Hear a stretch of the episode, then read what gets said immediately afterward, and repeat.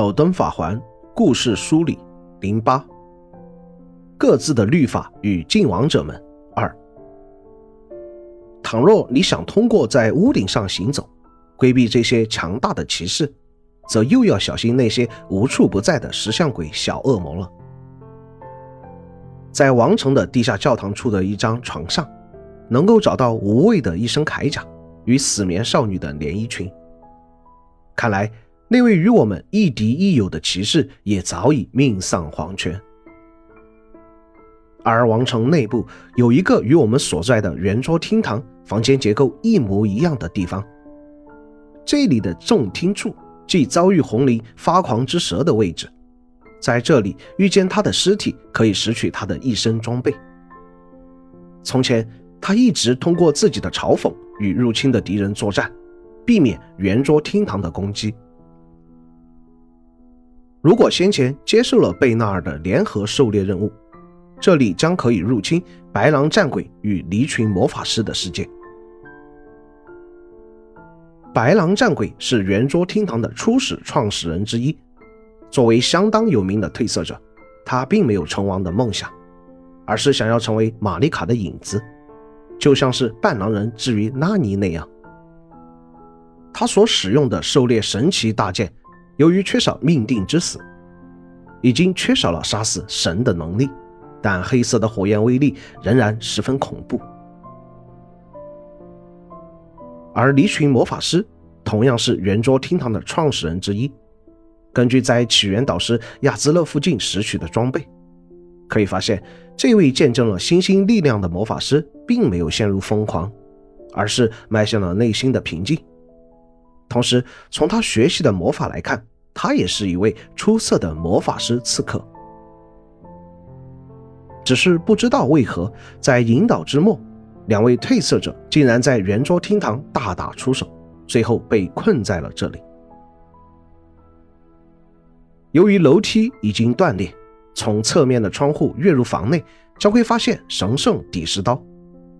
双子所在的位置可以找到密文件。菲亚所在的房间则能寻到骑士立式的动作，拾粪者所在的房间可以找到温床诅咒。虽然通过游牧商人的消息或将温床诅咒交给拾粪者，以及下水道地图的提示，都可以得知王城还有另一个庞大的地下世界存在，但我们暂时先不探索这一部分。穿过层层阻碍。来到接近废弃斗技场的另一侧，那里是焦急的柯林与停止计算的金面具。由于想不清楚拉达冈究竟是谁，金面具停止了所有动作。拉达冈的身份有那么重要吗？柯林与褪色者心里想到的是同样的问题，而由于褪色者一路以来看到的都是黄金律法破碎之后的表象。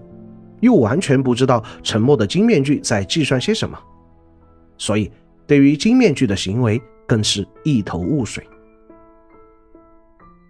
在进入到罗德尔王城上层建筑时，褪色者会遭到初始王的幻影葛弗雷的进攻，击败他之后会获得护护皮带，增加配饰装备槽。这时寻找那些树根通往棚顶的方向，将会发现黄金律法原本。将它交给柯林，进而习得回归性原理，并于支脉的升降梯处下降。这里有不少宝贝，比如一位熔炉骑士身后的战徽，比如那些刺向巨型古龙的金黄色巨枪。从这里跃下，踩上巨枪，则会获得传说级武器古兰桑克斯的雷电。当然，最重要的是两个调香师所在的小区域。不远处便有拉达冈的雕像，站在远处使用那个需要智慧而非信仰的奇怪祷告回归性原理，则会发现一个惊天大秘密：拉达冈的雕像变成了玛丽卡的雕像，原来拉达冈就是玛丽卡。将这个讯息告知金面具，他本已停下的指头终于又开始飞速运算了起来。在闯过一道道危险的封锁后，终于在王座之前见到了连百之绝世都不清楚其真实身份的赐福王。他竟然就是在史东威尔城前以及王城外围两次阻截褪色者的恶兆妖鬼蒙格特。而在交界地的黑夜中，四处盘桓的黑夜骑士也是他的手下。他怒斥米凯拉、马连尼亚、拉塔恩、拉卡德、拉尼、格瑞克等神与半神未能履行好自己的职责，并将手中的拐杖解放出真正的咒剑形态，准备阻碍褪色者觐见艾尔登法环。完全形态的蒙格特展现出了真正的实力，不仅手中幻化的粉碎巨人锤能够挥动自如。亦能操纵头枪与黄金剑阵打击褪色者。在半血时，他一直压抑的所谓恶兆的诅咒特质爆发。他认为自己失态玷污了王座，而这全是褪色者造成的，因而他爆发了恶兆的诅咒之力，实力立刻更上一层楼。然而，在褪色者的全力攻击下，蒙格特仍是不敌。在最后，他绝望地说道。黄金树的刺拒绝着一切，你根本无法觐见艾尔登法环。在到达黄金树前，确认了蒙格特的话语后，梅琳娜再度于赐福点出现。这一次，她找到了自己的真正使命，她决定再次与褪色者一起旅行，给予了褪色者符节，去往灰灭的雪山山顶，利用巨人火焰自己作为火种，烧毁黄金树的刺。进而让褪色者成为艾尔登之王。此时返回史东威尔城，便会见证聂菲利加冕，在他手中获得古龙岩锻造石，并在葛托克手中买到另一块古龙岩锻造石。聂菲利、海德、葛托克支线结束。首先要说明，即使明白艾尔登法环想要表达的内容。但是有两点却是难以解释的。第一点，不同褪色者之间，例如贝纳尔是否与褪色者本人处于平行世界？如果处于平行世界，我们为什么能够相遇交流？如果不处于平行世界，那么当初他是如何做到女巫要投火这一步的？这是否说明他已经先于褪色者从不同的半神手中取得过大陆恩？并与恶兆妖鬼交战。第二点，艾尔登法环究竟是因为半神与神恩的诞生，因此才构建起的法环，还是原本就是完整的法环，经过碎片战争被半神所瓜分的？如果是前者，碎片战争的意义何在？如果是后者，法环的描述为何仿佛他们抢夺的部分就本该属于他们？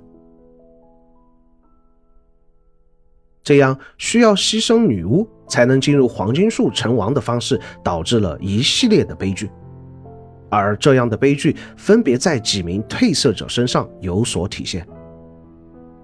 我们的战辉老师贝纳尔也是一位拥有王格的人，但在他的女巫投入火中之后，他加入了叛逆者的行列，决定只身挑战无上意志。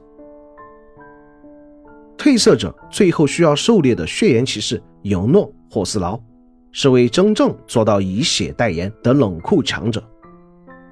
他或许对自己的女巫投火助自己成王这件事并不算难以接受，然而他的女巫偏偏死于火山关底的伏击，而尤诺在雪山也失去了指引。从火山关底拉拢尤诺不成，又诱骗他意志不坚定的弟弟迪亚罗斯。